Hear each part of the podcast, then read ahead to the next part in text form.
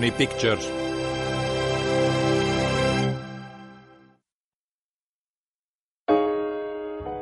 Arcadia Motion Pictures.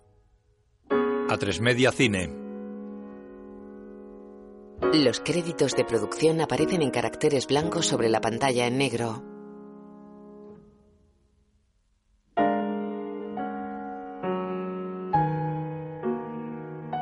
Con la participación de A3 Media, Movistar Plus, Canal Plus y Cine Plus.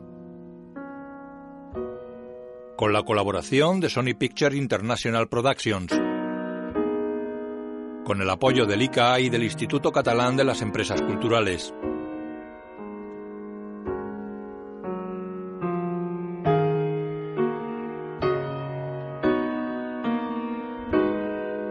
Abra Cadabra.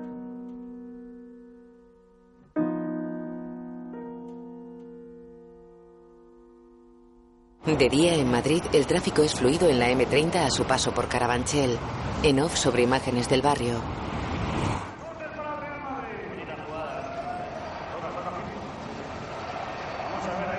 En un piso, Carlos está sentado ante la tele con una bufanda del Real Madrid. Ese balón que iba raso y dificilísimo. Hombre, ese es ¡No pitas nada! No puede entrar. el ¡Pero cabrón! ¡Que lo estoy viendo hasta yo en mi casa! ¡Pítalo! Sí, bueno, pero la jugada ¡No! de Madrid ha sido bonita, ¿eh? han elaborado bastante bien. Es Di María, el envío de Di María, intenta Bien, llegar bien, punto. bien. ¿Pero qué has pitado? ¿Cómo lo has sentado? Coge el teléfono. ¿Qué? Mira fijamente la tele. He señalado el punto del centro del campo, pero no. Vale. Cuelga. En el baño, Carmen se ondula el pelo. Si es que estás igualita. ¿Tú crees, hija? Ay, ¿No te parece un poquito exagerado? ¿Qué va? Si es que mola un huevo. Te voy a quemar la lengua con la plancha, fíjate lo que te digo. Toñi miró una foto de Madonna. ¿Para qué te pones a regatear? ¡Gilipollas! Modric lo ha metido a la izquierda. ¡Hásela! ¡Hásela! Pásala, pásala. Carmen y su hija pasan al salón vestidas de fiesta. ¿Qué tal? ¿Eh? Mal, mal, mal. Domina el, el Barça. Carmen y Toñi gesticulan disgustadas y se van. Que Isco, Mateo Laoz que deja seguir. Pelota en poder de Messi. Es Messi de ¡Hazle Modric, falta! En un dormitorio, Carmen recoge ropa de hombre tirada por el suelo, la cama y una silla. Hace la cama y guarda ropa doblada en un cajón. Mira su reloj de pulsera y mete ropa en la lavadora. Carmen gesticula hastiada. Luego está con Toñi en el salón. No, el árbitro ahí no tiene que permitir tampoco, ¿Penalti? ¿eh? Y está delante de él. Pero penalti, No, clarísimo. no tirar Papá. Qué penalti, Dios mío. ¿Papá? ¿Pero papá? ¿Qué? Que no vamos a llegar, Carlos. Sí, hombre, que tenemos tiempo de sobra. Están atascados en la M30 dentro de una vieja furgoneta.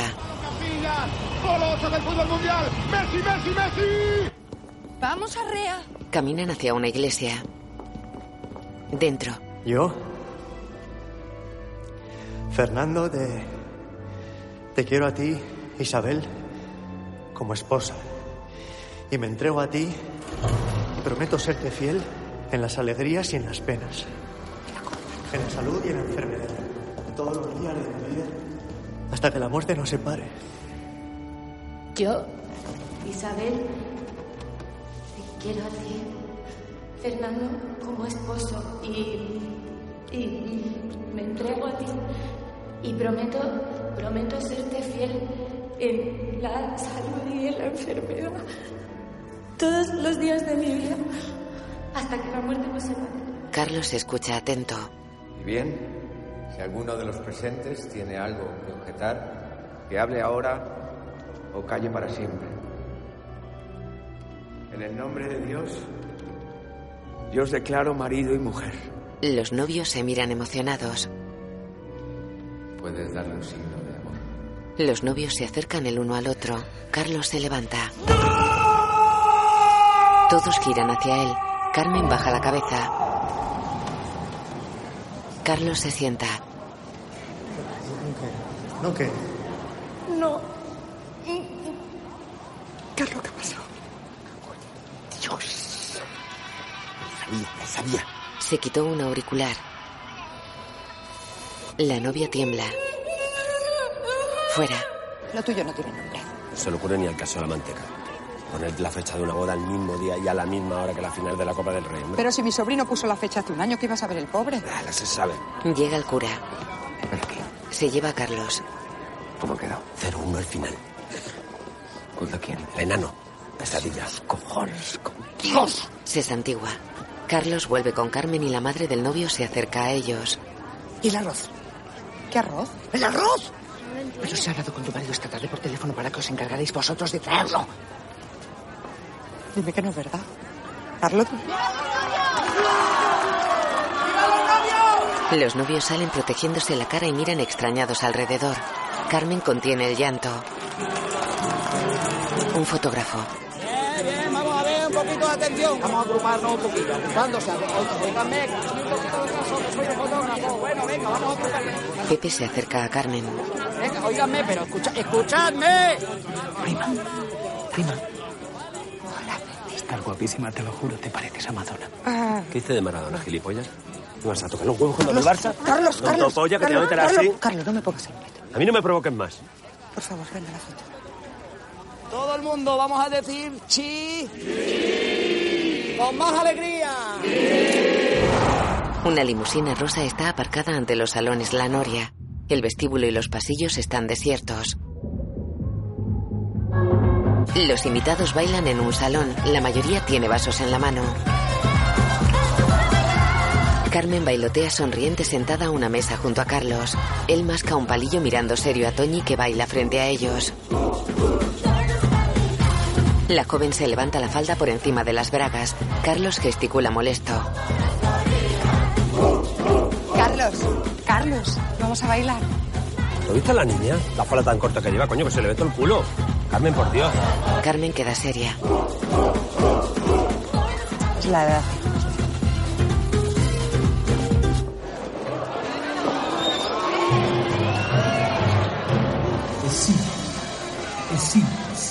La gente se sienta. Pepe sostiene un micro tras unas cortinas.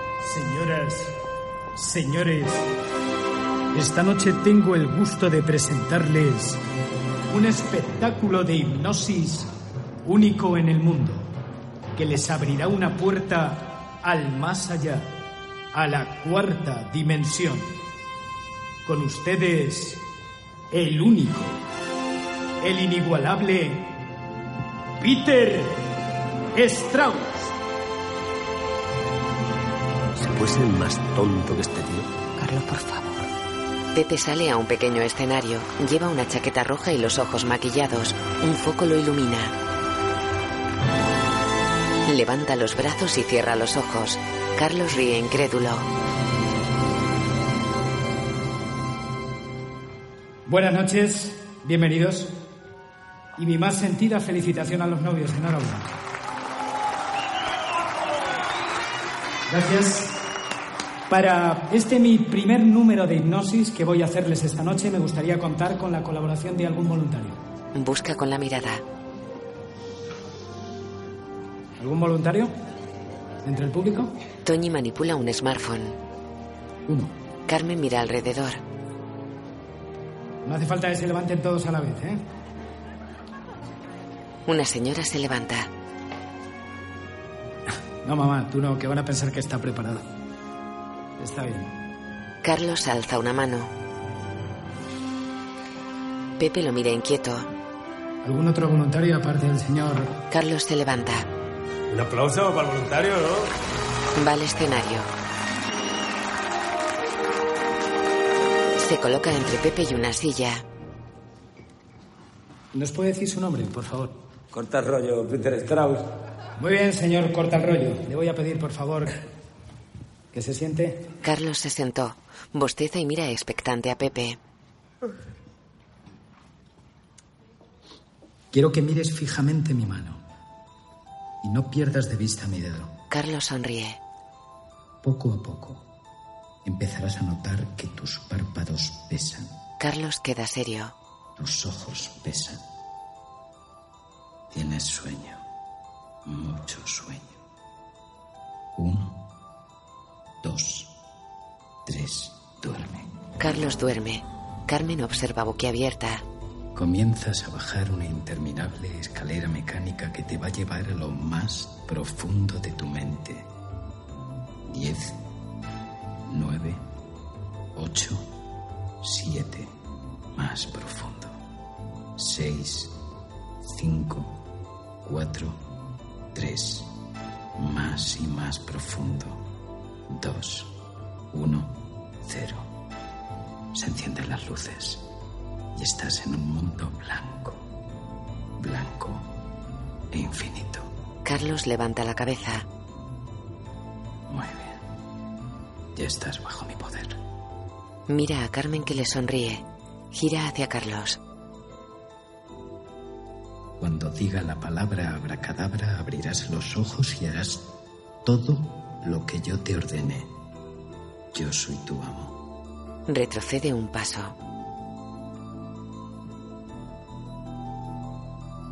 Abracadabra. Agita las manos ante Carlos que sigue dormido. Abracadabra. Carlos abre los ojos. Tiene la mirada perdida y la boca entreabierta. Levántate. Carlos obedece. Da dos pasos. Carlos los da. Cómete esta deliciosa manzana. Le da una cebolla. Carlos se la acerca a la boca. Mira a Pepe. ¡Cómeme tú la polla! Se va. Creo que le voy a poner, no tiene la punta de la polla. Pepe gesticula incómodo. Carlos se sienta con Carmen que lo mira furiosa. ¿Te has pasado? ¿Me oyes? No, no importa, está bien. Desafortunadamente hay cerebros diminutos como el señor Cortalrollo que no permiten ser hipnotizados. No, no pasa nada. El espectáculo debe continuar esta noche. Para ello necesito otro voluntario. Una señora busca en su bolso. ¿Un voluntario? ¿Nadie se atreve? Una bola de espejos gira en el techo de la sala. La señora saca un móvil del bolso y se lo muestra a Carlos. ¿Voluntario? Carlos coge el móvil y queda dormido. ¿Quiere dejar de hacer el tonto, Carlos? de, de otro voluntario. ¿Sí? ¿Otro voluntario? Carlos despertó. Eh, mamá, ¿te gustaría subir ahora? La madre niega. ¿Dónde vas, Carlos? ¿Dónde vas? Carlos cogió un cuchillo. Va al escenario. Recibimos otra vez al señor Cortalrollo. Carlos le agarra y le pone el cuchillo al cuello. ¿Qué haces tú? ¿Me haces daño? ¡Carlos! Va hacia él. ¡Carlos, suéltalo, te digo! ¡Ya! Carlos suelta a Pepe. Mira embelesado a Carmen. ¿Quién eres?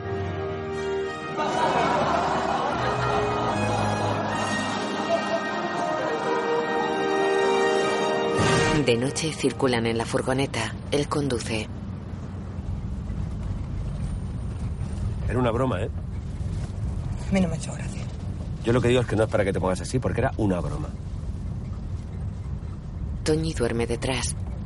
Alguien tiene que dar una lección al farsante de tu primo. Que no veas cómo te mira. Que te desnuda, coño. ¿Y tú me miras alguna vez? ¿Eh?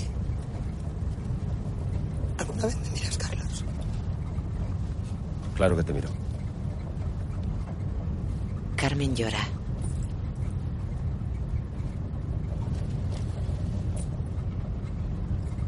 De día el cielo está nublado sobre Carabanchel. Carlos entra en el dormitorio de matrimonio con el desayuno en una bandeja. Carmen duerme de espaldas a la puerta en el lado derecho de la cama. Buenos días. Ella despierta. Mira un reloj que hay sobre la mesilla. ¿Pero cómo no me has llamado? Quería que descansases. Ella repara en la bandeja. ¿Qué es eso? ¿Tu desayuno?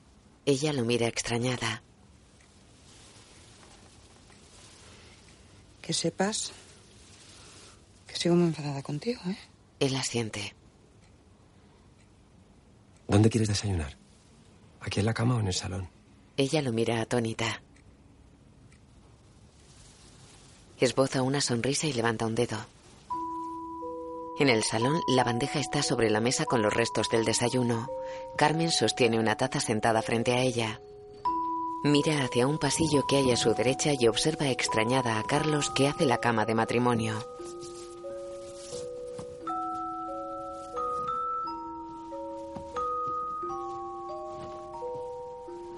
Bebe impresionada con la mirada perdida. Luego ella está al móvil mientras Carlos pasa el aspirador. Pepe, Pepe, tenemos que vernos, hay un problema. Carlos, que está haciendo unas cosas muy raras. Si te lo cuento, no te lo crees.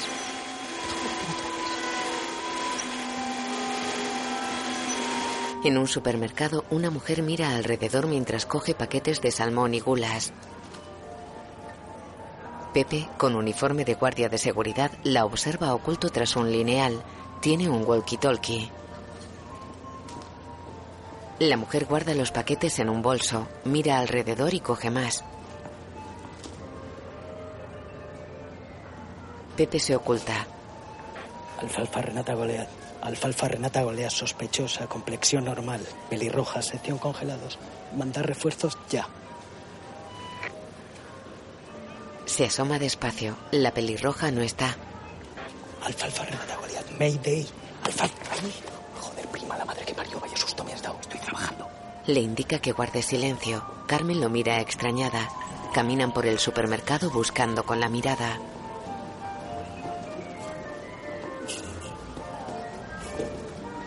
La pelirroja está en el extremo de un pasillo. Ellos van hacia el otro.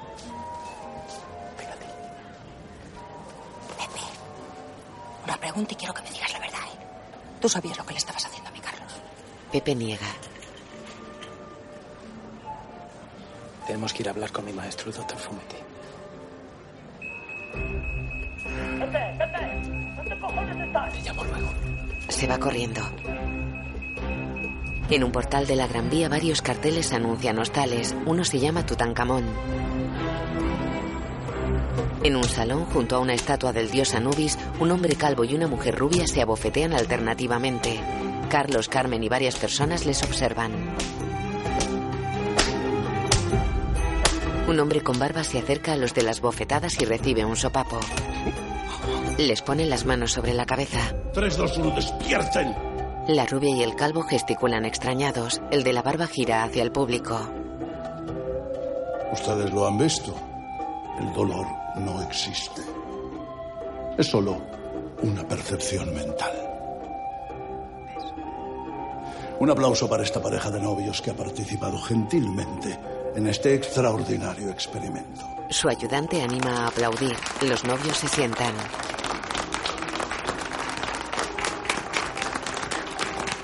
En la cafetería Nebraska de la Gran Vía, el de la barba come una tortita ante Carmen y Pepe. Mm. Su caso me interesa por dos razones. Pepe es uno de mis alumnos más aventajados. Bueno. Y porque Rasputín Lomax, mi maestro y amigo, hubiera hecho lo mismo por mí. Toma un batido de fresa. Mm. Mañana venga con su marido a mi consulta. Mm. Y es muy importante que no le diga nada de la razón de la visita. Mm. Claro. Fumetti apura el batido.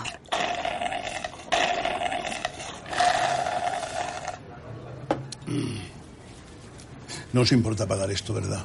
Me he dejado la cartera arriba. Claro. La llevarás tú y suelto. Carmen mira incrédula a su primo. En una sala de espera, Carlos lee serio una revista. ¿Había que venir justo hoy? Algún día tendría que ser, digo yo. La ayudante de Fumetti llega vestida con bata blanca. ¿Carlos López? Sí. El doctor les espera. Carmen se levanta. ¿A dónde vas, Carmen? Ha dicho les espera. Fumetti atiende a Carlos en una consulta. Abra la boca. Más. Vamos a ver esas caries. Inferior derecha, 9, 6. Inferior izquierda, 8, 6, 5. Superior derecha. Nueve, siete, seis, cinco. Oiga, pero ¿cuándo fue la última vez que fue usted al dentista? Desde que nos casamos. Hace 21 años. Pero yo no noto mucha cosa, ¿eh? Si acaso una muela aquí, pero... Rosario, creo que vamos a utilizar el potro. Carlos lo mira extrañado. Encienden una radio. Carlos lleva puesto un abrebocas. Luego Rosario lo ata a la silla. ¿Usted sabe qué es la anestesia mental? La anestesia mental es un estado telequinético y sensorial que permite realizar intervenciones sin ayuda de la anestesia farmacéutica. Carlos intenta levantarse.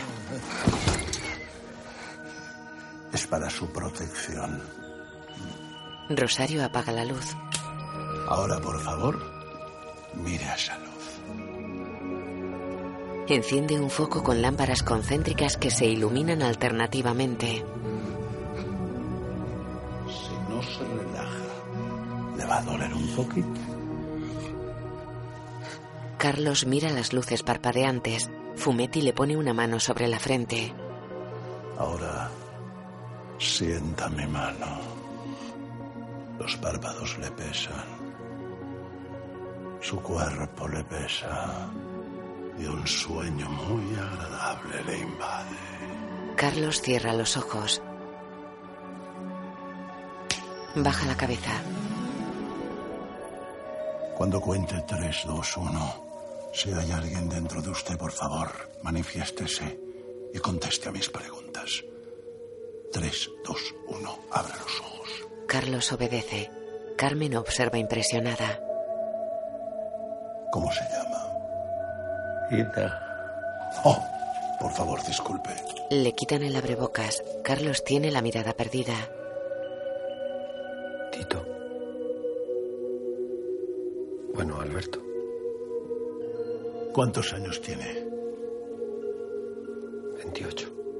¿En qué año estamos? En 1983. ¿Dónde vive? En Carabanchel. En la calle Colón 7, tercero D. ¿Por qué me pregunta tanto? Mira a Carmen y sonríe.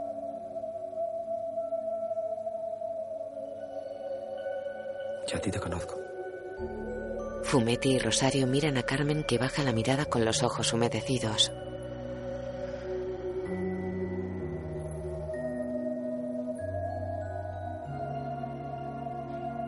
Carmen paga a Fumetti en la sala de espera. Su esposo es una persona ultrasensorial. Es como una antena parabólica para atraer espíritus en pena. En este momento, uno de nombre Alberto ha encontrado cobijo en él. Tenemos que desalojarlo enseguida.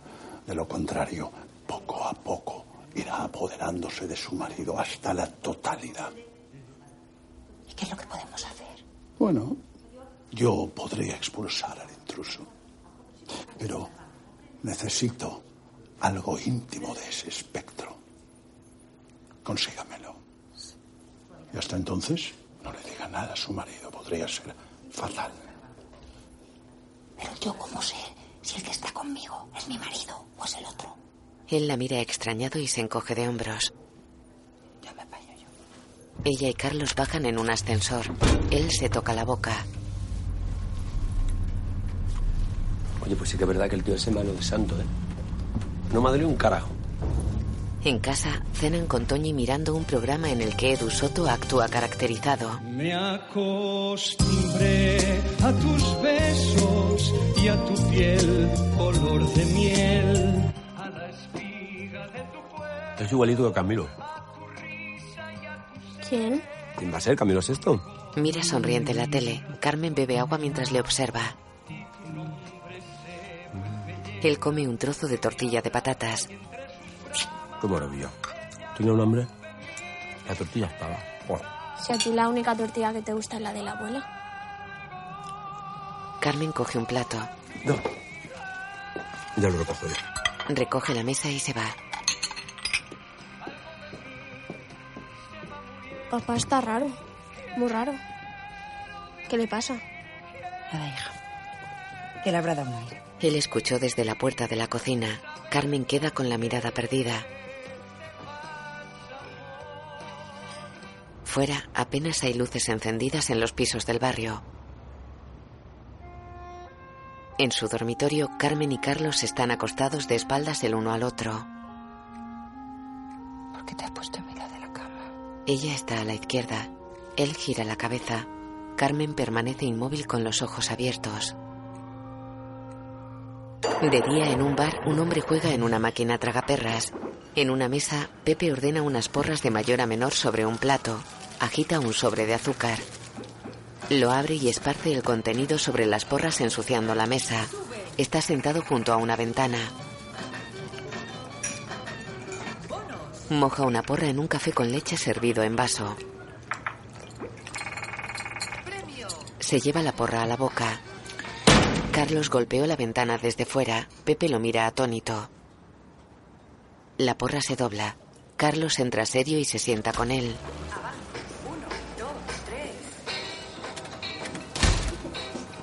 Un antiguo autobús de la línea 14 circula repleto de pasajeros.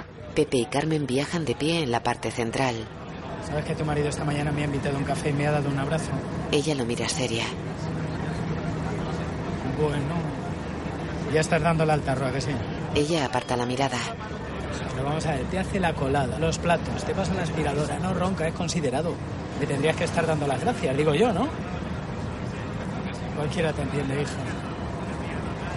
En lo alto de un edificio en construcción, un hombre sostiene un walkie-talkie. Vamos, Carlos, que te estamos esperando. Carlos está en la cabina de una grúa torre. Venga, coño, que es pa' hoy. Vamos. ¿Este tío se ha dormido? ¿Qué le pasa? Nada. Venga, coño. Carlos mira confuso un panel de mandos. Pulsa botones y se acciona el limpiaparabrisas. ¿Qué cojones estás con esta parabrisas? ¿Qué no está lloviendo, coño? Carlos acciona una palanca y gira la grúa. Tiene colgada una viga de la pluma. ¿Dónde vas? ¿Pero a dónde la llevas? ¿Qué está aquí? Carlos aleja la viga. Para, para, para, para, para, coño, para. ¿Pero vas ahora? Carlos para. Gira hacia el otro lado. Venga, vamos. Pero despacito. Vale. Carlos gira bajando la viga hacia él. Más despacio, Despacito, pero... ¡Pero para, me cago en la puta! ¿Qué haces, joder? ¡Carlos! ¡Para! Carlos pulsa un botón rojo y la viga se detiene cerca del capataz. ¿Pero tú eres gilipollas o qué? ¿Qué estás haciendo? ¿Eh? ¿Qué quieres, matarnos? Joder. Carlos se frota la cara angustiado. Carmen y Pepe caminan por una solitaria calle. ¿Llevas la dirección del espíritu? Colón 7. Eh, ¿O es ese? Ella señala al frente. Por allí. Aquí es. A ver. Pulsa el telefonillo del portal 7. Abre la puerta mirando extrañada a Pepe. Suben la escalera del bloque. Se acercan a un piso que tiene la puerta abierta. Carmen se asoma. Hola. Entra. Carmen, que esto es allanamiento de morada, joder. Perdón, hola. En el salón. Pasen, pasen. Hola. Pero pasen, por favor, que están en su casa. La casa está impoluta y decorada con muebles tipo Ikea. Carmen y Pepe están sentados con la pareja. Bonita casa. Muchas gracias. La decoración nos encanta. Bueno, nos gusta lo moderno. Ambos visten chándal rosa y gris. ¿Un poco de música? ¿Eh? Pulsa un mando a distancia. Skinny Jean. Lo último, ¿eh? Disculpen las molestias. Nada ¿eh? de molestias, nada. Nos gustaría Eh, hablar sí, de des- también a nosotros nos gustaría hablar con ustedes. Saber quiénes son, por qué han venido. Bueno. ¿Refresco de arándanos? Sí. No. Tenemos prisa. ¿Prisa? por favor. Pues eh, te voy a enseñar algo. Venga, siga. Nosotros estamos Sí, buscando. luego me lo cuentas. Venga, que luego me lo Estamos cuentas. buscando a una persona que vivía enseñar aquí. algo, por favor, hazme Pepe, caso. Pepe. Pepe. Pepe come una albóndiga. Adiós, cariño. Se lleva a Carmen. Me encuentran buenísimas. ¿Las has hecho tú? El hombre muestra un dormitorio a Carmen. ¡Tachán! Nuestra obra maestra. Es como el de un catálogo. Una réplica exacta. El colchón. 100% viscoelastics. ¿Quieres probarlo? No, gracias. Siéntate. Sabe que es serio. Ella se sienta. Ve- verá, yo quisiera saber. A ver, ¿qué si- quieres saber, eh? La edad que tengo, ¿cuántos años me echas? ¿Mm? ¿24? ¿32? Estás ahí, ahí, eh, dudando. No te preocupes, les pasa a todo el mundo. Pues no, tengo 50 años. Ya sé que no los aparento, ¿eh? Pero mira, te lo pone aquí claramente. Muestra su DNI. En la dirección consta calle Colón 9. Pepe, ¿qué ahí pone Colón 9? Pepe, que nos hemos equivocado, que no es aquí. Pepe, Sobre una mesilla había un libro de intercambio de parejas. Pepe y la mujer se incorporan tumbados en un sofá. Se calienta por las... Carmen y Pepe salen del portal y van hacia el número 5. Se cruzan con una pareja agarrada del brazo que se acerca al 7. han renumerado los portales. El antiguo 7 ahora es el 5, ¿te lo puedes creer? Pulsa el telefonillo y mira seria a Pepe. La otra pareja pulsa el del 7. ¿Qué? No me mires así, me dio pena. Ella mira la fachada. El último piso tiene las ventanas cegadas y un cartel de se vende. Ese es. Tenemos que llamar. En un baño, Carlos se ducha de pie cabizbajo e inmóvil.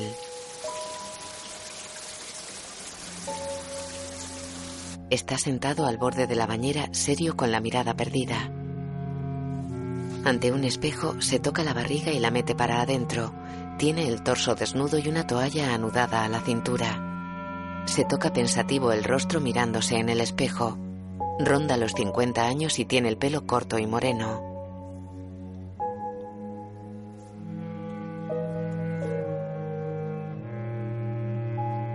Esboza una sonrisa. Sale del baño con la toalla a la cintura y para ante la cocina. Observa a Carmen que reboza unas pescadillas y las fríe. Carlos sonríe pensativo y se aleja.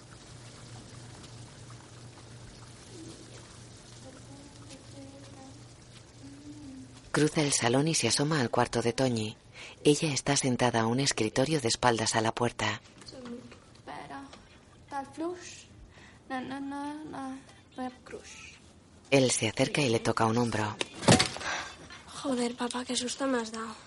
Anda, no seas pesado y déjame estudiar. Mañana tengo examen. ¿Te puedo ayudar? Ella se quitó unos auriculares. Papá, si tú no sabes hacerla con un canuto, ¿qué me estás contando? Carmen sale de la cocina y se acerca extrañada al cuarto de Toñi. Olvídate del teorema de Pitágoras. No necesitas aquí calcular que la hipotenusa es igual a la raíz cuadrada de la suma de los dos catetos al cuadrado. Lo que tienes que hacer es aplicar la geometría a las matemáticas, así de simple. Sabemos que el área de un hexágono es exactamente igual a la suma del área de los seis triángulos. Y tenemos la base del triángulo y tenemos el apotema. Lo aplicas y lo multiplicas por seis. Ahora sí. Ya lo entiendo todo. Si es que lo explica mucho mejor que el profesor. Al a cenar. Sí. Que digo yo que te pondrás algo encima, ¿no? A Carlos. Para que no cojas frío más que nada. Él la mira sonriente. Cenan. Está riquísima la pescadilla. Carmen sonríe. Toñi, tienes que comer. No tengo hambre, mamá. Te vas a quedar una risica perdida, como tu prima Sandra, no te digo más. Toñi deshace un trozo de pan. ¿Y tienes muchos exámenes esta semana? Su hija lo mira sorprendida. El viernes tengo una de formulación química. ¿Orgánica o inorgánica? ¿Podemos estudiar juntos? Claro. ¿Para qué comer? Él y Carmen le acercan unos platos. Embutido, mi amor. Así, muy bien. Toñi muerde una loncha de fiambre mirando alegre a su padre. Él observa a Carmen que lo mira sonriente.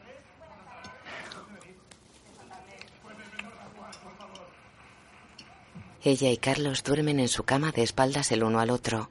Él está en el lado izquierdo. Abre los ojos. Sale del dormitorio vestido con pantalón y chaqueta marrones. Cierra la puerta y se aleja poniéndose un reloj de pulsera. Carmen duerme. Despierta. De día en la cocina aparta de un fogón un cazo del que se derrama leche hirviendo. Cuidado que arde. Pone leche a Carlos en una taza del Real Madrid. Toñi lee sentada frente a su padre. ¿Dónde estuviste anoche, Carlos? ¿Cómo? ¿Dónde? ¿Dónde voy a estar, Carmen? ¿Aquí? ¿Qué pregunta es esa? Ella le echa colacao en la taza. ¿Qué haces? ¿Qué haces? ¿Desde cuándo tomo yo colacao por las mañanas? Desde ayer no No te recuerdo. rías de mí, ¿eh? No te rías de mí. Me levanto, ¿eh? Ella baja la mirada. Papá, ¿en qué se diferencian las propiedades aritméticas y las series numéricas? ¿Me ¿Estás tomando el pelo las dos? Os habéis vuelto locas. ¿Dónde está mi bocadillo? Mi bocata. Ella se lo da y él se marcha.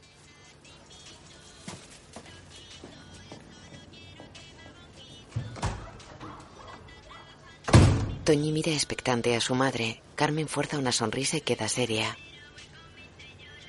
En la calle, Carlos se aleja del bloque. En el bar, Pepe come una porra mientras lee la revista Más Allá. Tiene el pelo corto, castaño y rizado. Lleva una camisa estampada en rojo, blanco y azul. Carlos camina tenso hacia el bar. Entra. Hizo un café con leche y una de porras. El café sí, pero la última de porras se la he dado al caballero ese. Hombre, primo, ¿estás aquí? Ni te había visto, te lo juro. ¿Quieres un colacao? Ponle un colacao. Te invito yo. ¿Tú me tomas a mí por gilipollas? Pepe tiene una llamada entrante de Carmen. Carlos le agarra. ¿Estás esperando a mi mujer? Yo no estoy esperando a nadie. ¿Estás esperando a mi mujer? No te estoy mintiendo, yo no estoy esperando a nadie. No me mientas. Te reviento, ¿eh? Mira, Levanta un dedo. mira fijamente mi dedo. Y no lo pierdas de vista porque poco a poco vas a empezar. Como te vuelvas a acercar a mi mujer o te vuelvas a acercar por el barrio, te corto los huevos. Le retorció el dedo. Se va.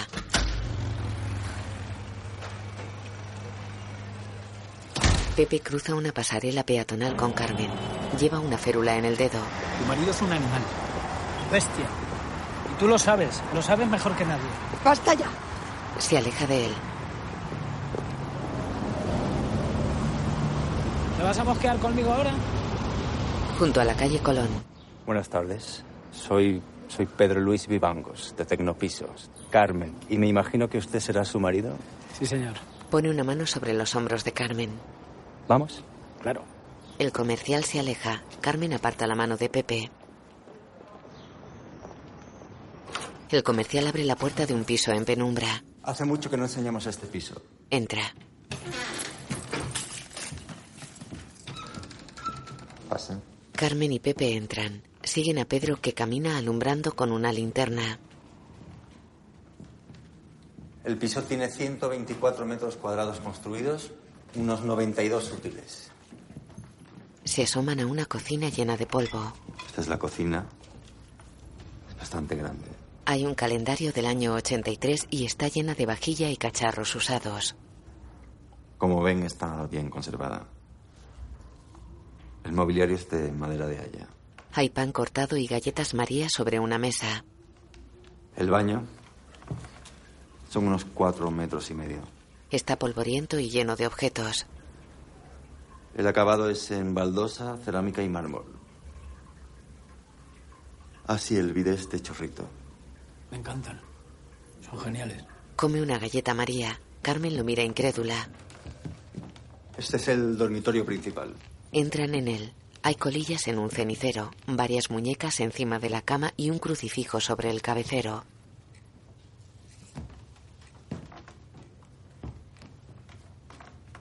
Pueden mirar lo que quieran. Carmen observa la estancia. Mira el crucifijo y repara en una fotografía en blanco y negro colgada en la pared. En ella, un niño vestido de comunión posa junto a una mujer en silla de ruedas. Ambos miran serios a cámara situados ante una chimenea. El niño tiene el pelo oscuro, los ojos grandes y el rostro ovalado. Carmen acerca la mano a la foto. Pedro golpeó la pared. Este es muro de carga, no se puede tocar. En el salón junto a la chimenea. Esta es vuestra casa. Os lo digo yo, hacedme caso, os la puedo dejar muy barata.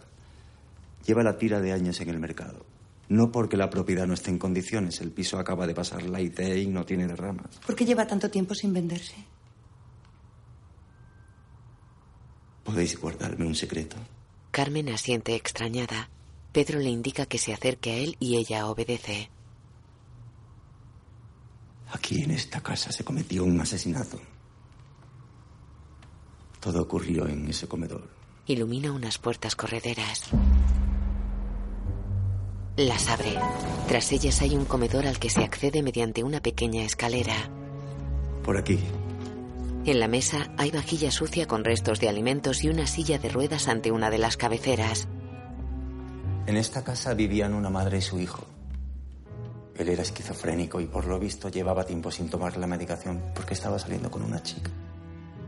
Su madre nunca vio con buenos ojos esa relación. Decían las malas lenguas que la madre y el hijo se acostaban juntos. Un día, a la hora de comer, Se sienta en la cabecera opuesta a la de la silla de ruedas. Ilumina el rostro de Carmen con la linterna y la mueve poco a poco. Ella sigue el haz luminoso y se sienta impresionada en la silla de ruedas. el hijo estaba trinchando un pollo con un cuchillo eléctrico. Él coge una cuchara mientras ilumina la cara desde abajo.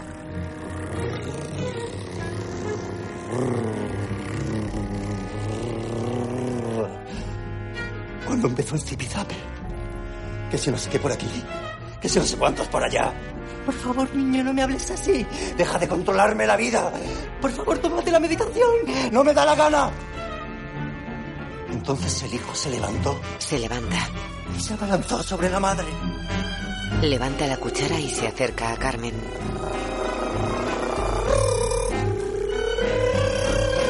Con una mano la agarró por el pescuezo y con la otra Pone una mano sobre los hombros de Carmen y agita rápidamente la cuchara en la otra. La pone sobre el cuello de Carmen. Ella permanece boquiabierta.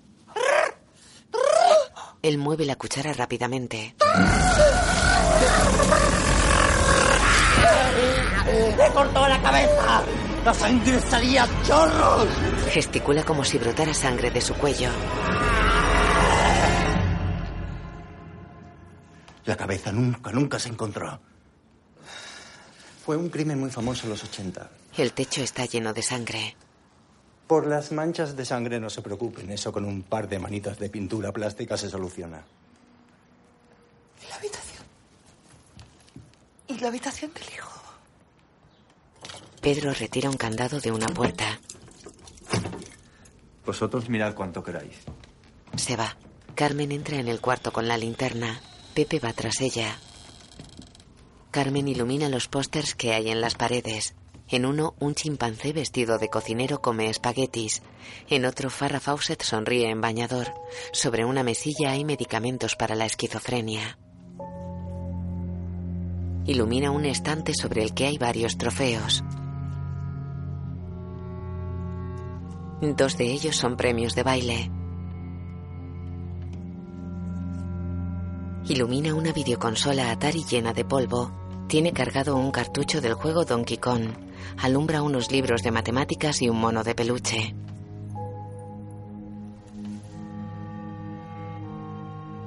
Carmen, por favor, coge lo que sea rápido. ¿Pero qué es lo que cojo? Yo que sé, algo íntimo. No dijo eso todo de ti. Ella abre un armario. Rápido, Carmen, por favor.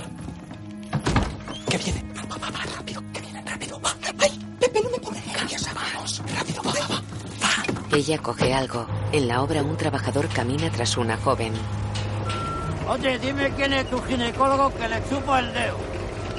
Deja los teles si no te la vas a follar. Ay. La joven hizo una peineta al obrero.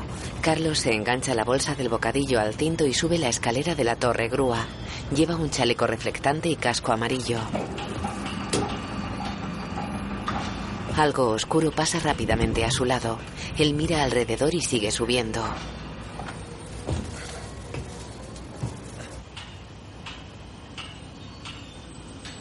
Para y mira abajo. Está a unos 50 metros de altura. Mira impresionado al frente. Hay un chimpancé ante él.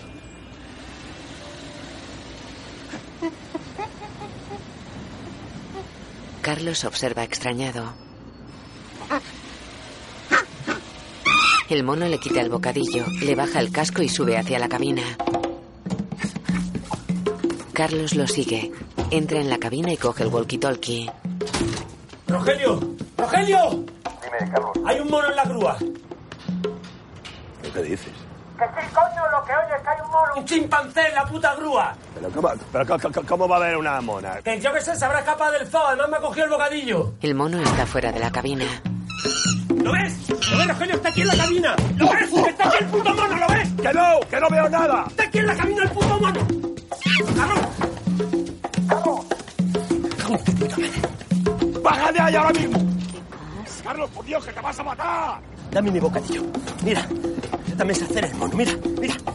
Aquí mando yo, me cago en tu puta madre. Mira, mira, mira, mira, mira, mira, mira cómo me muevo yo aquí. Carlos persigue al mono por la pluma. Un obrero les graba. Venga, ven para acá. Dame mi puto bocadillo, cabrón. Dame mi puto bocadillo, me cago en tu puta madre. Le quita el bocadillo y se aleja. El chimpancé va tras él. Lo empuja y Carlos pierde el equilibrio. Abajo los trabajadores se agolpan ante una caseta de obra. En ella, Rogelio, Carlos y la joven miran un vídeo. ¡Carlos, Carlos! ¡Vaya, chico!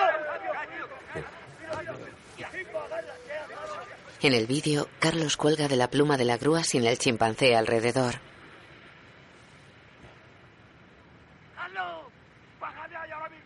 En el vídeo, Carlos sube a la pluma y avanza por ella. En la caseta, mira incrédulo las imágenes mientras la joven y Rogelio observan impresionados. Mañana no vengas. Cógete unos días de descanso, ya te avisaré. Carlos lo mira serio y se va. Este vídeo lo podemos colgar en YouTube. Venga, coño. ¿No tienes que hacer facturas o qué? Carmen y Pepe viajan en el autobús 14. Él está al móvil. ¿Doctor Fumetti? Sí. Sí, ya lo tenemos. Ujú. Mañana. Hoy, hoy. Ya, ¿y no puede ser hoy? Va- vale, vale. Hasta mañana entonces. Adiós, maestro. Tenemos que llamar a la policía. Cojonudo. ¿Y qué les decimos? ¿Que un espíritu asesino ha poseído a tu marido? En su casa, Carlos llora cabizbajo sentado en el sofá del salón. Tiene el bocadillo en las manos. Carmen cruza el pasillo guardando las llaves en el bolso. Para extrañada ante el salón. Carlos la mira con los ojos empapados. ¿Qué haces aquí tan pronto? Él muerde el bocadillo mirando fijamente al suelo. ¿Qué te pasa, Carlos? ¿Y la Toñi? Corre al cuarto de Toñi. Las piernas de la chica sobresalen bajo la cama. ¿Y la Toñi? ¡Toñi! ¡Ay, mi hija! ¡Allí, Toñi! ¡Allí! ¿Cómo, mamá? ¿Qué haces? ¿Qué pasa? Tiene una revista. Mismo te vas a pasar unos días a casa de tu tío en Carra, ¿me oyes? ¿Pero por qué? Porque lo dice tu madre y punto redondo. Pero... ¡Chitón! ¡Hombre ya! Se va. Toñi tira la revista. En el salón, Carmen está sentada con Carlos. Te juro por la niña que yo he visto al mono. Sí, yo te creo. Yo no estoy loco. Yo no estoy loco. Claro que no estás loco, cariño. Entonces, ¿qué me está pasando? Estáis fatal. Me dais pena. No os iréis a divorciar, ¿no? Carmen baja la mirada.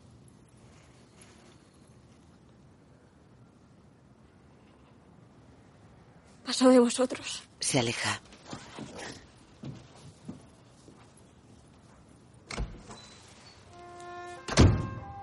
De noche, Carmen y Carlos están acostados de espaldas el uno al otro. Él a la izquierda y ella a la derecha. Él abre los ojos. Él sale del dormitorio vestido con el pantalón y la chaqueta marrones. Ella tiene los ojos abiertos. Carmen circula en un taxi que tiene un pequeño mono de juguete sobre el salpicadero. Avanzan tras un taxi Skoda Octavia. Ambos giran y paran en un semáforo. Carmen observa atenta al Skoda. Viste chándal, camiseta y una sudadera con lentejuelas en la solapa y la capucha. El taxista gira un momento hacia ella.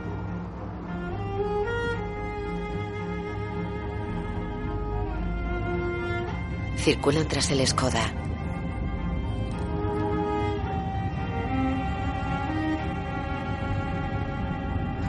En la Gran Vía, un utilitario se interpone entre ambos taxis. Carmen observa inquieta. El utilitario se aparta y se acercan al Skoda.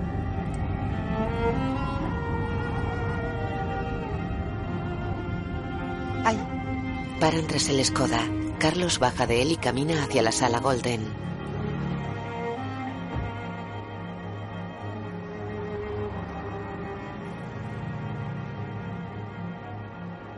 Entra en ella saludando al portero. Carmen paga al taxista. Está bien. Déjeme que le dé un consejo, señora. Si descubre que su marido le engaña, tómese la justicia por su mano. Como taxi driver. Mire, Abre la guantera y saca una pistola. si quiere se la dejo. Ella niega. A que da el pego. Es de todo a 100. Ella se aleja del taxi. Señora, usted es una mujer bandera que no va a tener ningún problema en encontrar otro macho. Carmen baja las escaleras de la sala Golden. Se cruza con dos mujeres de unos 60 años que la miran extrañadas. Carmen para en un rellano y observa un vestíbulo con una gran barra de bar. Apenas hay gente en él.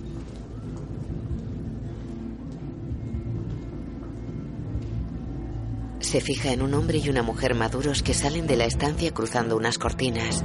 Carmen se acerca a ellas. Las abre y observa boquiabierta una discoteca repleta de gente. La mayoría pasa de los 60 años. Camina entre la multitud buscando con la mirada. La gente aplaude alrededor de un espacio despejado que hay en el centro de la pista. Carmen va hacia él. En el centro hay una pareja que baila. Carmen se acerca expectante. Para impresionada. La pareja la forman Carlos y una mujer de unos 65 años. Él gira y repara en Carmen. Va sonriente hacia ella mientras tira su chaqueta al suelo. Baila haciendo molinetes con los brazos. Retrocede gesticulando como si tirase de una cuerda atada a Carmen. Vuelve hacia ella y se pasa la mano ante la cara moviendo los dedos.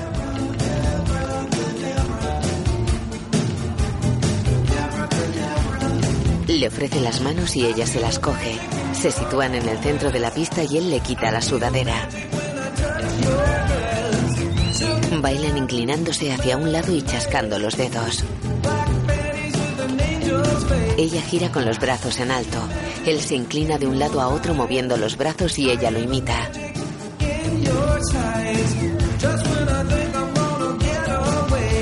La gente a su alrededor baila la misma coreografía. Carmen y Carlos bailan frente a frente pasándose la mano ante la cara moviendo los dedos.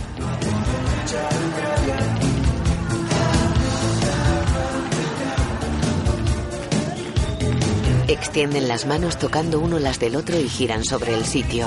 Bailan sonrientes subiendo y bajando los brazos. Se cogen de las manos. Él la coge en brazos y gira sobre el sitio. La deja en el suelo y bailan agarrados girando el uno en torno al otro. Carlos la echa hacia el suelo y la sostiene abrazada mirándola a los ojos. La incorpora y se separan un par de metros. La luz se atenúa. La gente se empareja y baila agarrada.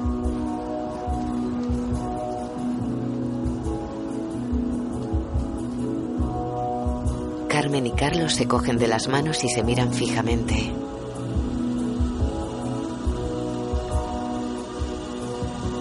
Ella le pone las manos sobre los hombros y él le rodea la cintura.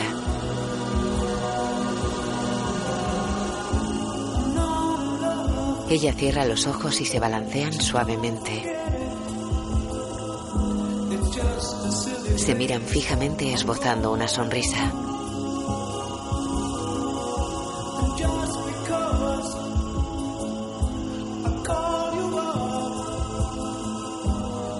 Carlos apoya la cabeza sobre el hombro de Carmen y ella lo abraza.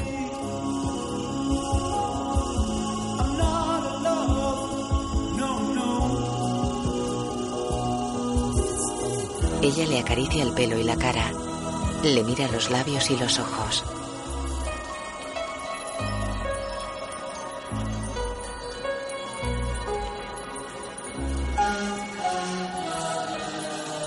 Le acaricia los labios.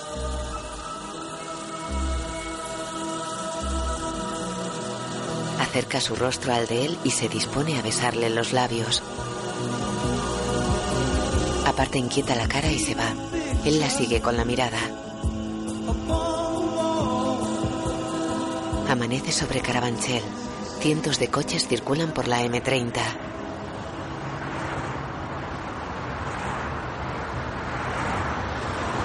La luz del día ilumina suavemente el interior del piso de Carmen y Carlos. Ellos duermen sobre la cama vestidos con la ropa de la discoteca. Él está abrazado a la espalda de ella. Carmen despierta y mira su móvil. Lo coge suavemente. Carmen, tienes que venir ahora mismo. ¿Qué ha pasado? Tú ven y te cuento. ¿Dónde? En la calle, Carmen pasa ante una fachada cubierta por un graffiti. Se acerca a un locutorio. Junto a la entrada, Pepe se balancea en una moto de monedas. Para seria ante él y entra en el locutorio. Pepe la sigue. En YouTube busca 1983, La Matanza de Carabanchel. Se reproduce un programa de informe semanal. Abre con la foto del niño de comunión junto a la mujer en silla de ruedas. ¿Enfermo o asesino? La matanza de Carabanchel abre de nuevo el debate sobre la esquizofrenia y su tratamiento en nuestro país. El pasado 21 de diciembre, en su domicilio del barrio de Carabanchel, Alberto Cantero, de 28 años de edad, degolló a su madre, Encarnación Rojas, de 60, con un cuchillo eléctrico, separando la cabeza del tronco. A continuación, el homicida se trasladó al salón de bodas La Noria, donde trabajaba de camarero. Ahí es donde celebró el Fernando, mi sobrino, la boda. Claro. ¿Por qué te crees que te ha llamado? Una vez allí atacó con un cuchillo de cocina de grandes dimensiones a varios invitados del banquete que se estaba celebrando en esos momentos. Mató a siete personas, hirió a tres de gravedad. Instantes después, Alberto Cantero se quitó la vida. Por su valor documental vamos a mostrar un vídeo grabado por una de las víctimas del Salón La Noria. Queremos advertirles que las siguientes imágenes pueden herir la sensibilidad del espectador. En imagen de vídeo doméstico, docenas de personas bailan en los salones La Noria.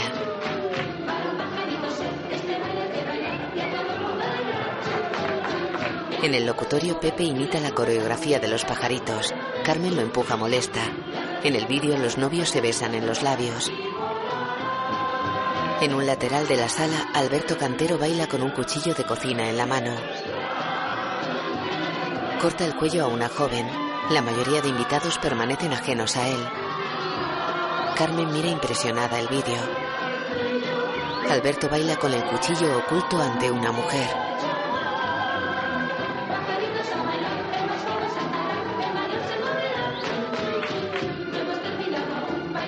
Le raja la cara. Carmen observa boquiabierta. En el vídeo la mujer tiembla en el suelo mientras se desangra. Alberto apuñala a un hombre. La gente huye.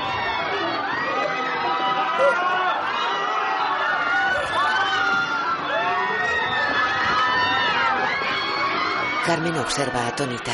La gente corre entre cadáveres. Alberto apuñala al cámara. Carmen llora. La cámara graba tirada en el suelo.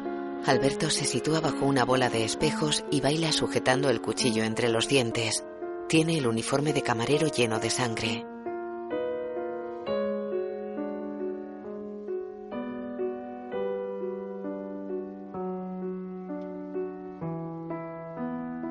Para y coge el cuchillo. Se da puñaladas en el vientre a toda velocidad. Cae muerto. La grabación se corta. ¿Cómo me has enseñado esto? En la calle, ante el escaparate de una tienda de electrodomésticos, Carlos mira su imagen emitida por varios televisores. Gesticula riendo y tapándose la cara ante una videocámara situada entre los televisores.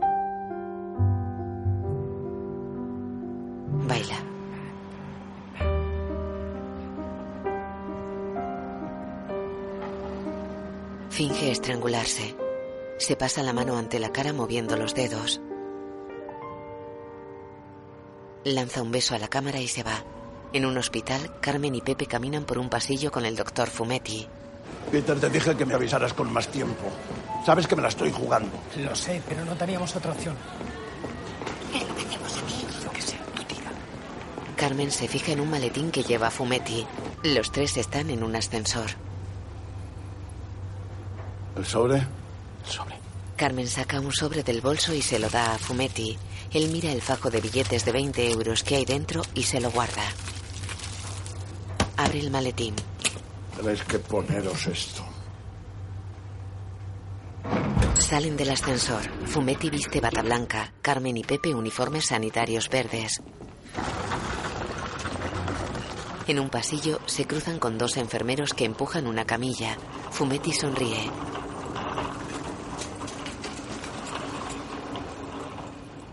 Va con Carmen y Pepe hacia la unidad de cuidados intensivos. Dentro observan a unas enfermeras que bailan en una salita.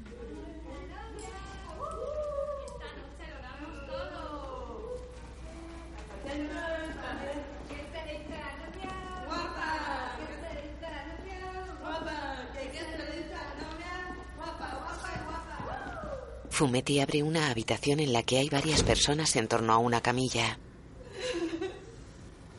Carmen se santigua y se van con Pepe a otra habitación. Las camillas están vacías. Fumetti niega y se van. Abre otra habitación. En ella hay dos ancianos intubados. Fumetti sonríe y entra. Carmen pasa tras él tirando de Pepe. Cierran. ¿Cuál queréis? ¿Cómo que cuál? Elegir uno. ¡Venga! Cualquiera. Uno. Miren a los ancianos. Ambos tienen mascarillas de oxígeno. Pepe los señala alternativamente. Pinto, pinto, gorgorito. Saca los cabros en 25. ¿En qué lugar? ¿En qué calleja? Esconde la mano que viene la vieja. Este. Carmen mira a Pepe con reprobación. Fumetti lee una ficha. Mariano Cañadas, carcinoma broncogénico. Observa a Mariano. Están las últimas. Acercaos. Carmen y Pepe se ponen junto a la camilla. Ha traído algo íntimo de su marido. Que no es mi marido. Me da igual, ¿ha traído algo íntimo? ¿Lo llevas o no? Dáselo. Carmen saca una prenda del bolso y se la da a Fumetti. Son unos calzoncillos de Superman. Prima. ¿Eso qué es? Pues ya lo ves. Ahora ponérselo a Mariano. ¿Cómo? Venga, rápido, que no tenemos tiempo.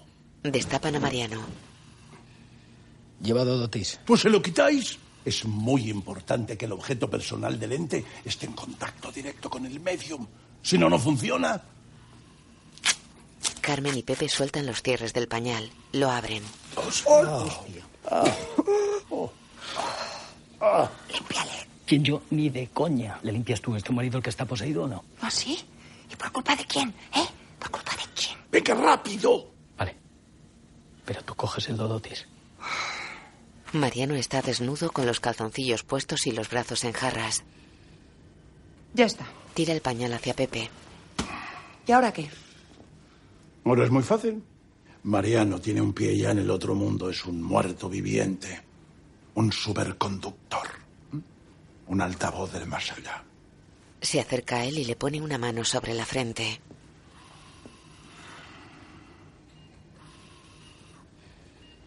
Se frota las manos. Tiene varios anillos. Le pone de nuevo la mano sobre la frente y mira un panel de constantes vitales. Se frotan las manos. Carmen y Pepe observan expectantes. Fumetti pone la mano sobre la frente de Mariano. Alberto, ¿estás ahí? Alberto, ¿puedes oírme? Se frotan las manos y vuelve a ponerle una sobre la frente. Alberto, si estás ahí, manifiéstate. En el metro Carlos se escucha extrañado. Alberto. Albertito, Carlos se lleva las manos a la cabeza. ¿puedes oírme? Tito. Coño. Mariano abrió los ojos en la UCI. Mira a Fumetti. Alberto, ¿eres tú? No. Le quita la mascarilla. ¿Eres tú? Sí, soy yo. Tú eres el dentista. Yo soy el doctor Fumetti. ¿Hasta cuándo vas a estar entre nosotros? ¿A qué te refieres? ¿Cuándo piensas dejar el cuerpo de Carlos? Ah, eso. Cuando me muera. Pero si tú ya estás muerto y bien muerto. Alberto, tienes que irte. Tienes que irte. Carmen, cariño, ¿qué haces tú aquí? Alberto, te lo suplico por el amor de Dios. Tienes que dejar a mi marido. Tienes que volver con los tuyos. Pero yo quiero estar contigo. Es que no puede ser, Alberto. No puede ser. Por favor, tienes que marcharte. No, Sí, Alberto. no, Sí. no, no, no, no, no, En el metro Carlos se agita desesperado con las manos en la cabeza. no. No, pues no me dejas otro remedio.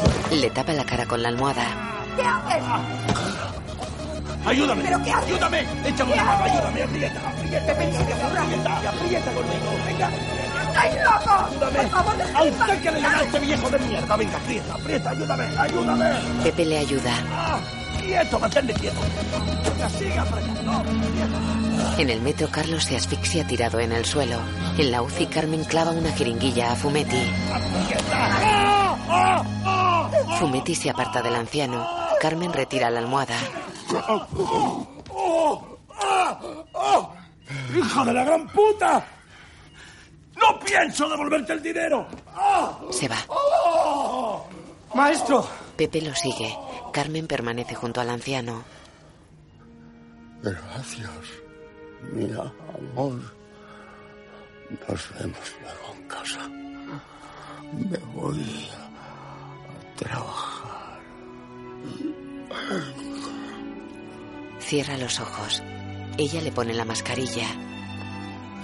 En el metro la gente ayuda a levantarse a Carlos.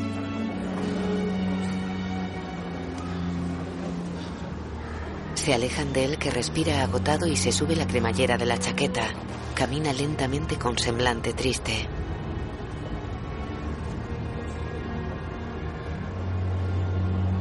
En un pasillo del hospital, Carmen está al móvil. Pepe, por Dios, ¿dónde te has metido? Tenemos que encontrar a Carlos. Camina con Pepe por la obra. Esquivan una pequeña excavadora.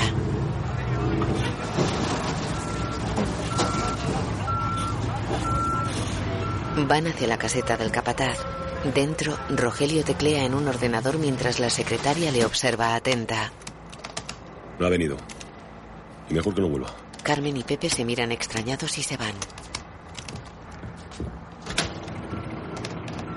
Rogelio y la secretaria miran entusiasmados el ordenador. Él está jugando al comecocos.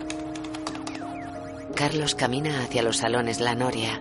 Viste chándal y chaqueta de cuero. En el vestíbulo, una pareja de novios se hace fotos. Carlos baja unas escaleras y camina por los pasillos de servicio. Se cruza con varios trabajadores. Avanza sonriente y entra en una sastrería. Observa unas chaquetas verdes colgadas en un perchero y escoge una. Entra uniformado en una cocina. José, mi más rápido, por Dios que los he visto con más brío. ¿Tú eres el de refuerzo? Sí. Venga, dos gambas, dos croquetas, dos calamares y dos cherries por persona, ni uno más. ¿Cuánto tiempo sin verte, Benito? ¿Qué tal, Concha? Hace 15 años que nos separamos.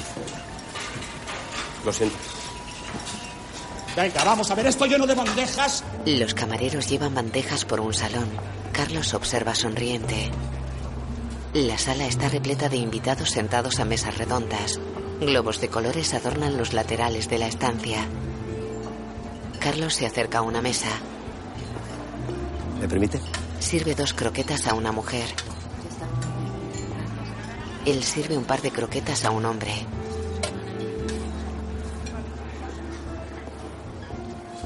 Sirve croquetas a un chimpancé sin fijarse en él. Sirve otro plato y mira extrañado al chimpancé. Ya, perdonen. ¿Con quién ha venido este mono? El hombre y la mujer se miran incrédulos. El mono le coge un tomatito cherry de la bandeja y se va. Carlos lo sigue con la mirada. El chimpancé se acerca a una mesa auxiliar. Coge un cuchillo y cruza unas puertas de vaivén. Viste una chaqueta fucsia. Un joven está junto a Carlos. Disculpe, ¿tienen gluten estas croquetas? Carlos mira hacia las puertas que se abren y cierran. Tras ellas, el chimpancé apuñala a un camarero. El mono se aleja. Carlos observa inmóvil. Se va. En la cocina recoge el cuchillo del suelo y mira impresionado alrededor. Camareros y cocineros yacen ensangrentados sobre encimeras y fogones. Hay comida por el suelo y estantes volcados. Muebles y paredes están manchados de sangre. Carlos avanza impresionado.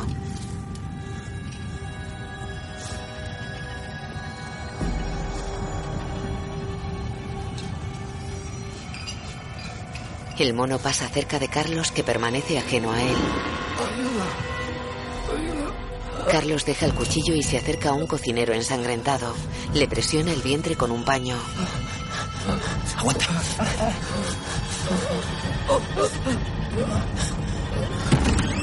Carlos mira hacia una puerta y coge el cuchillo. Benito para impresionado ante él. Mira alrededor.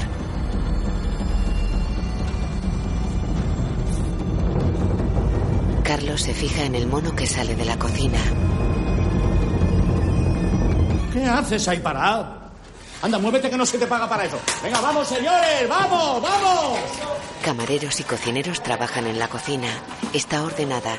Carlos se mira una mano. La tiene limpia. En la otra sostiene el cuchillo.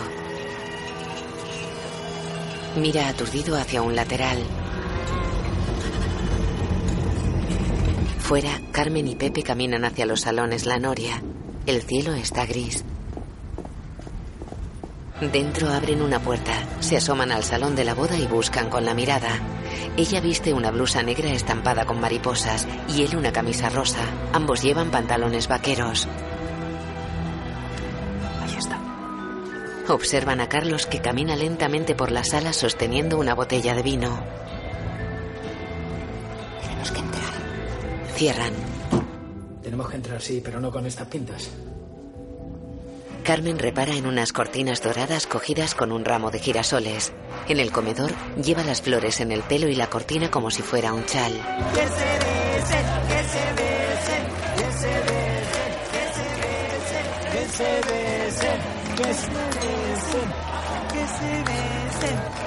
El novio lleva la corbata en la cabeza y golpea su mesa con aspecto ebrio. Carmen busca con la mirada sentada a una mesa con Pepe. No lo veo. El novio besa tambaleante a la novia. Pepe lleva un trozo de cortina por corbata. ¡Deja algo para mañana! Intenta silbar con dos dedos, pero no puede. Las luces se apagan y se enciende un foco que ilumina a los novios. El foco ilumina la tarta nupcial que está sobre un carrito empujado por Carlos. Multitud de cámaras disparan sus flashes hacia él. El foco le ilumina la cara. Él avanza con aspecto aturdido. Se fija en el mono que recorre un lateral de la sala. Carmen repara en Carlos. Ahí está. Carlos empuja el carrito. La tarta tiene ocho pisos. Mira al chimpancé que avanza por otro lateral de la sala. Sobre el carrito hay un gran cuchillo de cocina. Pepe, tenemos que hacer. ¿Tienes lapidejos? Carlos deja el carrito junto a los novios y mira tenso alrededor. La novia besa al novio en los labios. Carlos los mira con ternura.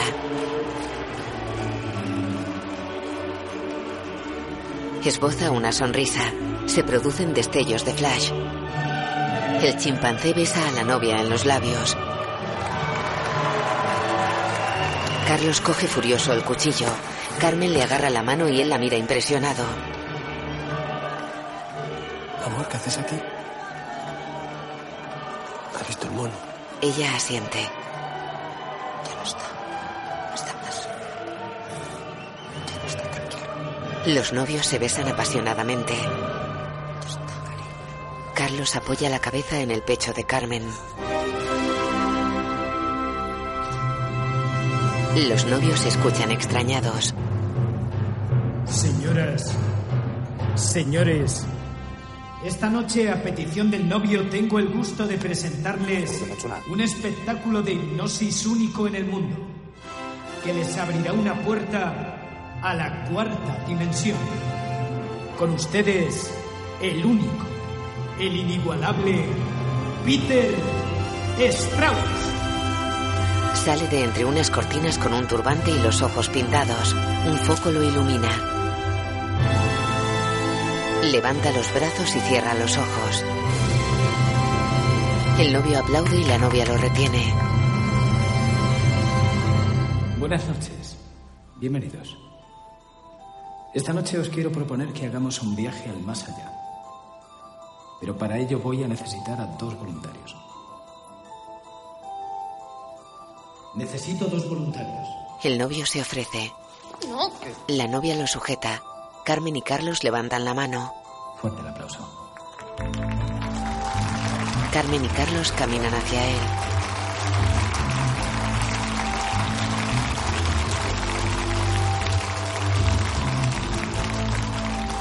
Carlos lleva el cuchillo en la mano. Suben a un pequeño escenario y se sitúan ante Pepe. Pepe mira a Carlos y levanta las manos. Os quiero pedir, por favor, que miréis atentamente mis manos y que no perdáis de vista mi dedo. Porque poco a poco empezaréis a notar que vuestros párpados pesan, vuestros ojos pesan. Tenéis sueño, mucho sueño. Uno, dos, tres, Carmen y Carlos quedan dormidos. Los invitados observan atentos. Comenzáis a bajar una interminable escalera mecánica que os va a llevar a lo más profundo de vuestra mente. Diez, nueve, ocho, siete, más profundo. Seis, cinco, cuatro, más y más profundo. Tres, dos, uno, cero. Se encienden las luces y os encontráis en un mundo blanco, donde todo, absolutamente todo, es blanco. ¿Qué? Carmen está con Alberto. Guau. Todo es blanco alrededor. Él se toca el pelo. Ella tiene el cuchillo. Carmen, no te asustes. Soy yo. Hay tantas cosas que quiero decirte. Ella mira extrañada el cuchillo. ¿Dónde estamos? Miran alrededor. Reparan en algo. Alguien metido en una camisa de fuerza se acerca a ellos dando saltos.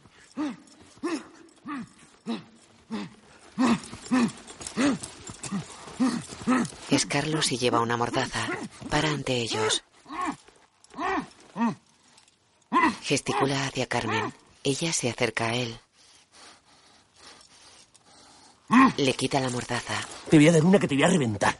¿Te enteras? Tranquilízate, Carlos. ¡Que me tranquilice! Estoy aquí encerrado en este infierno, viendo a mi mujer cómo se acuesta con otro. Ella retrocede hasta Alberto.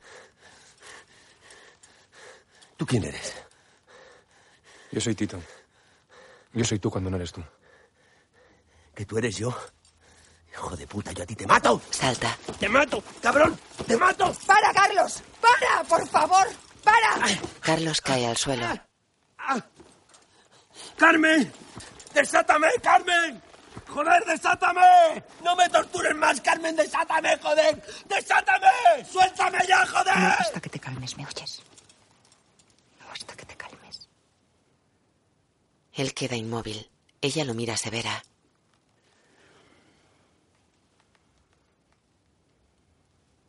Carlos asiente sin mirarla.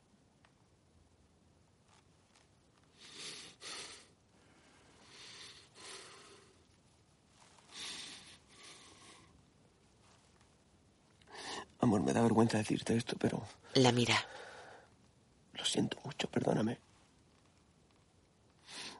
Tienes razón. Tengo un demonio dentro. Y yo te he querido mucho, pero no sé hacerlo. Y ojalá pudiera darme una oportunidad porque te juro que voy a cambiar, mi amor. Perdóname.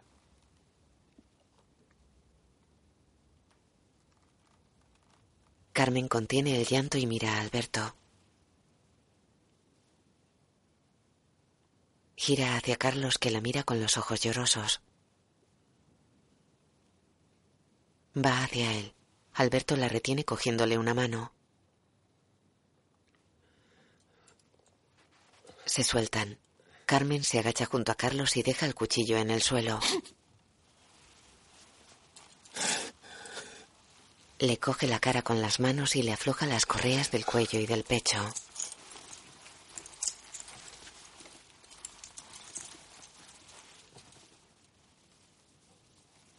Le acaricia el pelo esbozando una sonrisa.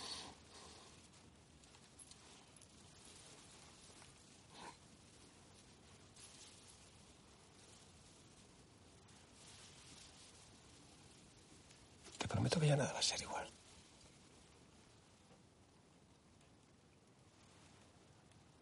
Nada. Nada va a ser igual. Él la mira extrañado. Ella le apoya la cabeza en el suelo. Se levanta y se acerca a Tito que la mira expectante.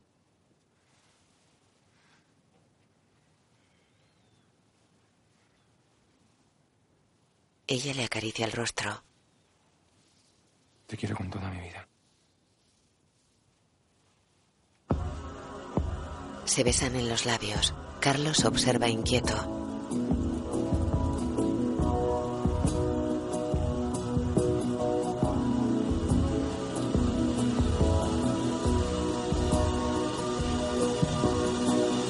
Carmen y Tito se besan acariciándose el pelo y la cara.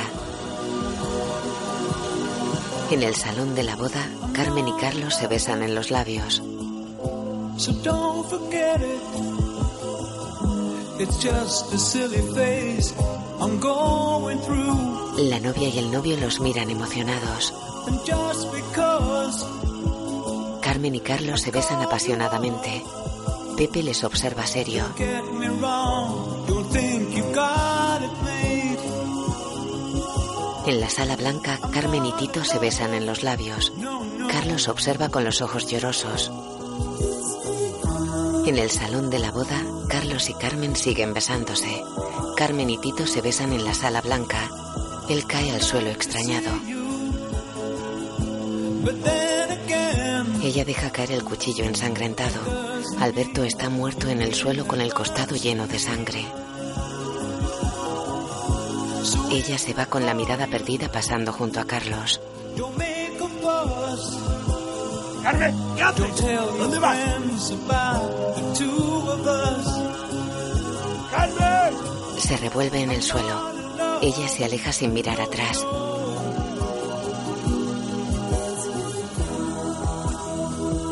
En off. Dos. Uno. Despierta. Llueve con fuerza sobre los salones la noria. Carmen sale del edificio y se aleja lentamente. Una pequeña noria iluminada con luces de colores gira frente a la entrada.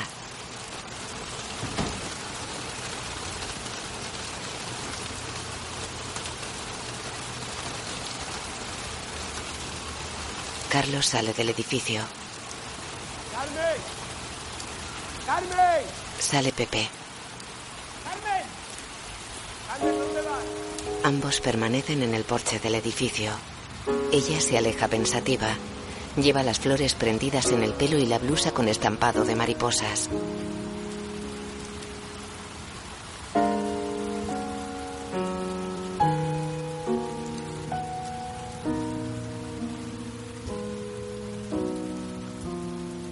Tiene los ojos enrojecidos. Camina empapada mirando pensativa al frente.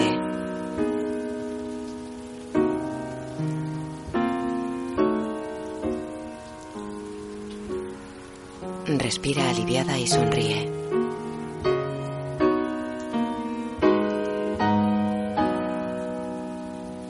Cierra los ojos levantando la cara hacia la lluvia.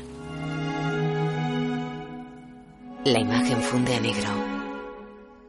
Escrita y dirigida por Pablo Berger. Carmen, Maribel Verdú. Carlos, Antonio de la Torre. Pepe, José Mota. Fumetti, Josep María Pou. Alberto, Kim Gutiérrez. Toñi, Priscila Delgado. Pedro, Julián Villagrán. Mariano, Saturnino García. Y taxista, Ramón Barea. Fotografía, Kiko de la Rica. Música, Alfonso de Villayonga. Guión audiodescriptivo en sistema UDESC, escrito y sonorizado en Aristia Producciones.